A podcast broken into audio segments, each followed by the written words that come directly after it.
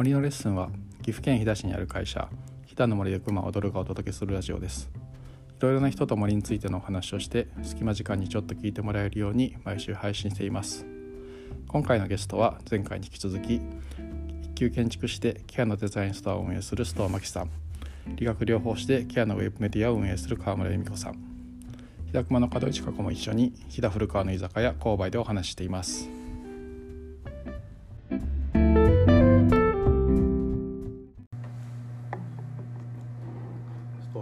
飛騨に来て半日ですけど、はい、なんかまああの飛騨とか飛騨熊とか関係なくなんかこれからこんなことしたいなとかあればあ、そうですね。なんかあの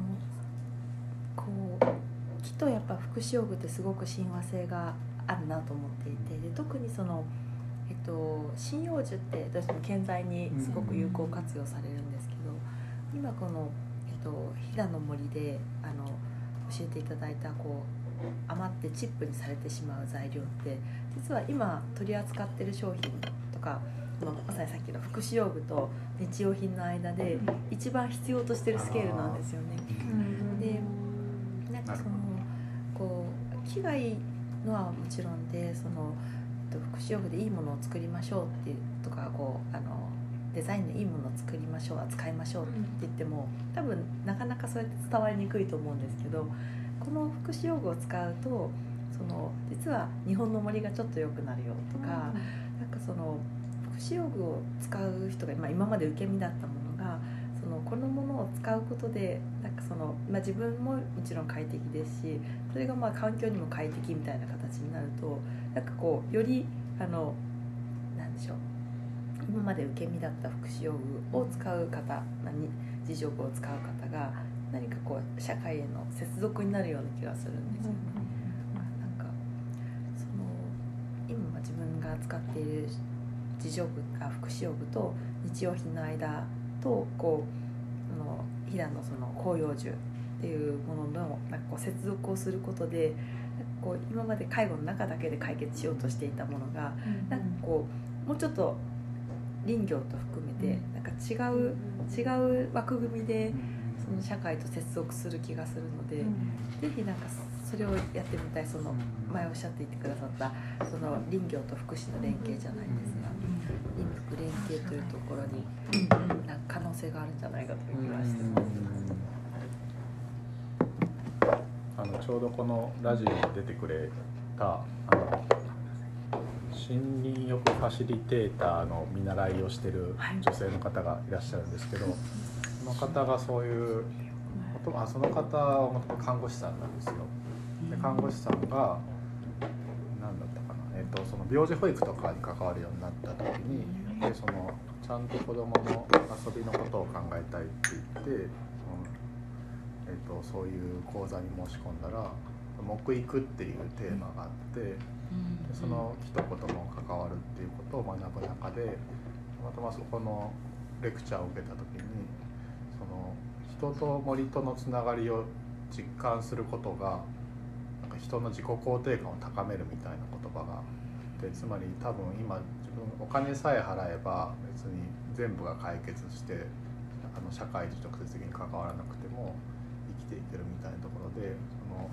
生き物としてその森があって森があるから自分も生きてるし自分のやってる活動がまたそこの森に影響するみたいなことを感じるとやっぱり自分が存在してることの自分なんていてもいなくても関係ないとかではなくて、その森から与えられてるし自分がそこにできることもあるみたいなことが自己肯定感を与えられるみたいなことをそれは知識じゃなくてやっぱり体感するっていうことでいうと森に入ったりとか今日やったみたいに木に触るとか、そういうことをやることがちゃんとその、えっと、子供にしろ大人にしろそこの自己肯定感とか有用感みたいなものを高めるっていうことを感じて。でまさにそう須藤さんと同じでその方もその病児保育でいうと子供もそうだし親御さんとかもやっぱりいろいろ辛い状況にあるっていうことを感じておられてなんか大人こそその森に行ってその自分の森とのつながりを感じるっていうような場を作りたいっていうで、まあ、そのその手段として市民欲ファシリテーターっていうことを今やられてるんですけどもなんかそういうようなことをあの今のお話であの思います。その福祉用具を例えば選ぶ人とか使う人とか、まあ、ただそれだけではなくてそれがまた自分と森とのつながりみたいな、使ってる道具はあの須藤さんが昼間におっしゃったようにどういう人が切ってきてどういう人が作ってみたいなとの顔が見えてる中で使うっていうことがなんかまたいろいろとなんだろうそれが物の付加価値とかブランドとかストーリーを感じるとかとは全然別に、自分がちゃんとそれを介して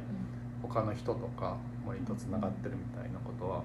また違うその快適さとは違うなんかその意味合いを持つのかなっていうのは思いましたね。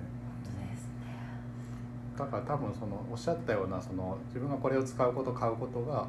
森に帰ってるみたいなことも、まあ、ある意味分かりやすくそういうのがあってもいいとは思うんですけど、それよりはその今日見ていただいたみたいに河村さんおっしゃってたなんか顔が見えるみたいなことだけでもそれを使ってるっていうだけでもなんかそこで自分がなんかそのいる意味とかその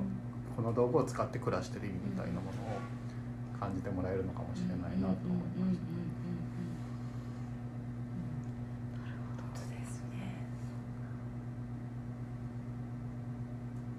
本当はねその道具を使ってる人にその浜田さんに言ってもらったみたいに森の木を切り出してる人がいて、うんでね、に行くきっかけになればいいですよね、ね、そういったんです、そうです、ね、多分行くとすごいパワーがあるじゃないですか、や森って。その福祉用具を通して森へ行こうよみたいな。いい ですね。設計が面白いですね。そこまで、会いに行こう。じゃあ森に行くためにはあ坂道みたいなところを登れるようにならなきゃいけないねとか、それがまた目標になったりして、面白いかも。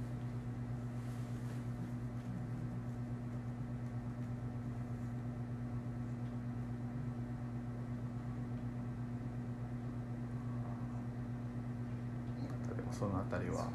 明日またいろいろねお話をさせていただく中でくるかなと思いますけど。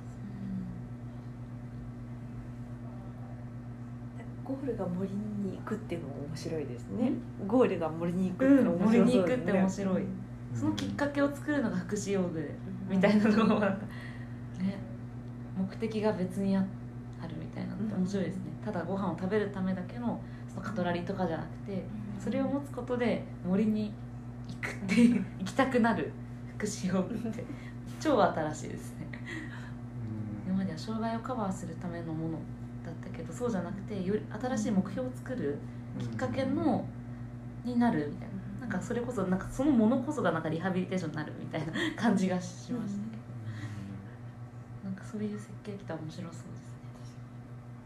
ね。話は超脱線しちゃうんですけど、うん、その死ぬじゃないですかいつか。で死ぬ時に死ぬが怖いなって思うとやっぱり違う抗い方をするんだなと思うんですけど私なんか死んで養分で土になって森のその平たくても森っていうか土になれるとしたらそれは嬉しいことだなって思うんですよね。それはもちろん生きてる時の身体をそのもう何かを食べて生きてるわけだからそのエネルギーを心地よく過ごしたいなっていうのはあるけどでもそれをなんか楽しいと思わせる環境の一部にさらにまあ、今でも多分なってるだろうけど、その養分になるってなんかそれはすごい憧れることだから、えいつからそう思うようになったんですか、それすごくないですか？えおいくつなんですか？なんかおばあちゃんが言ってる。でもそれがちっちゃい時は本当にもうこ死ぬのが何より怖くて、その幼稚園の時とかって私親がすごい年がちょっと上だったん周りの子のよりも。でなんか全然人間が死ぬ体験を得たことはないけど家に異様に猫がいっぱいいたので猫がすごい年いってパタパタ死んでいくんですよ、朝玄関で死んでるみたいな、ああなんかあなんか動かなくなっちゃったみたいな。でああいう感じで親がパタって死ぬのかって思った時にそのでも私を守ってくれる人がいなくなっちゃうってなんか怖い。その他の社会を知らないから、ですごく怖くて考えたくなくて、魂を離したくなるじゃないですか。考えたくないから、だから夜中に枕があるんですけど枕に全部自分のシャツとかパンツを履かせてこれが私って思うんですよ。枕を。で私も考えたくないから考える魂を枕に入れて私は体のもう切り株みたいな感じになってなんかもう考えたくないみたいな。へ木になりたいみたいな感じ。なのすごい。それすでごいな。家には寝る場所にタンスがあって洋服を入れてるタンス。であれがなんか木でできてるのは知っててで木って死んだ木でできてるじゃないですかそのタンスって。でも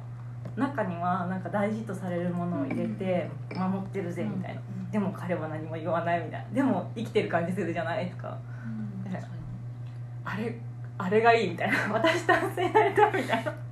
感じで。ですごいな。なんかすごないんか感性ですね。多分物物になりたかったのがあるんですけどそれがなんか多分だんだんあの またパンスもいいけどなんかお日様当たんないポケモちいいのみたいなとこからなんか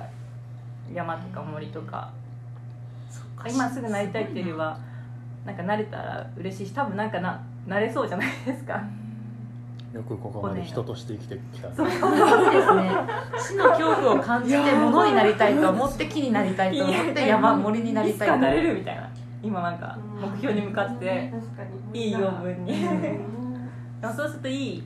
いいなんだろうななんか嫌じゃないものをちゃんと養分として蓄えたいなとかなんか幸せにこう作ってもらったもので幸せに超えていきたいなとか、だからうん。あの多分自分が好きじゃないからこそその他の要素で自分ができてるから他のものになれなれるかもみたいなその環境になれるかもみたいなの多分うん。私にとってはすごいハッピーで、うんうん、で飛騨とかあとその、まあ、何がどこから来たのかっていうのがすごい分かりやすいので。それが会話とか食べ物でも空気でも入ってくるのはあの、うん、分かりやすいというか嫌じゃないっていうのそれがそうしても、まあ、都内っていうわけじゃないけどなってくるとその言葉なのかうんパッケージなのか中身もそうなのかが分かりにくいものが増えてくるなっていうのがあるからちょっと疑心暗鬼になるみたいな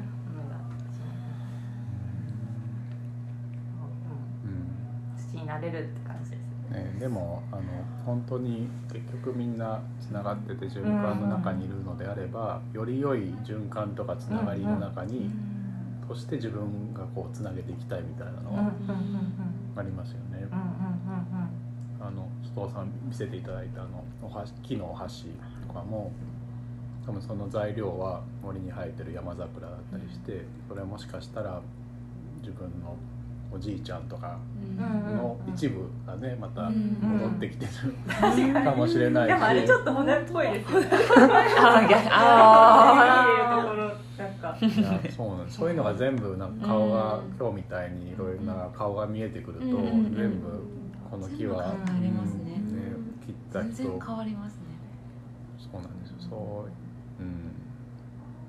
なんかそういう年輪っていうのが多分その人が重ねてきた年輪でもあるしなんかその脈々とこう受け継がれてきた全体の中での年年輪みたいなことの中の一部として自分が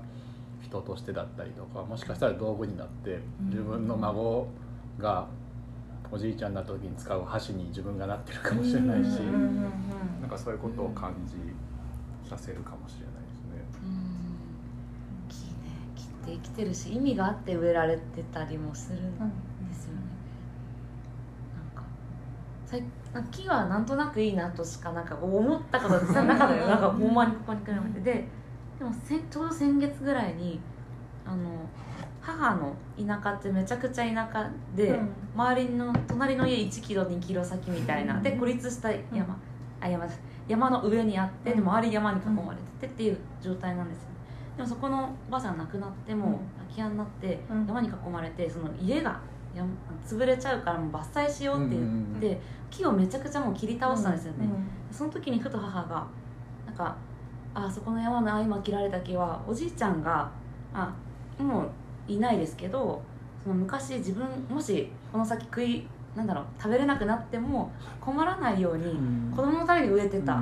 でこれはその母さんが京子の京子のために植えた木。でそれはお兄さんの木とかで植えてたらしくて、あそれもなくなったって思うと、うん。あすごい寂しいって言っててあ木ってそうやって意味があるんだみたいな、誰かの思いというか。って思うとはあでこうなんか木が生きてる理由というかなんかそういうのを感じてすごいな木ってすごいなと思います。なんか語語彙力がないですけど。うん。なんか林業の一番一番でもないですけどお面白い価値があるなと思うとこって漁業とか農業と違って、うん。植えた人って自分の代で回収できない、うん。子供とか孫が本当おっしゃった通り、うん。困らないようにって言って、うん。その思いで植えて、うん。手入れもしていうん。くので、なんか雨の日もずっとなんて旅みたいなの履いて作業着て行ってたのにみたいな。あなるほど。木ってすごいですねそう思う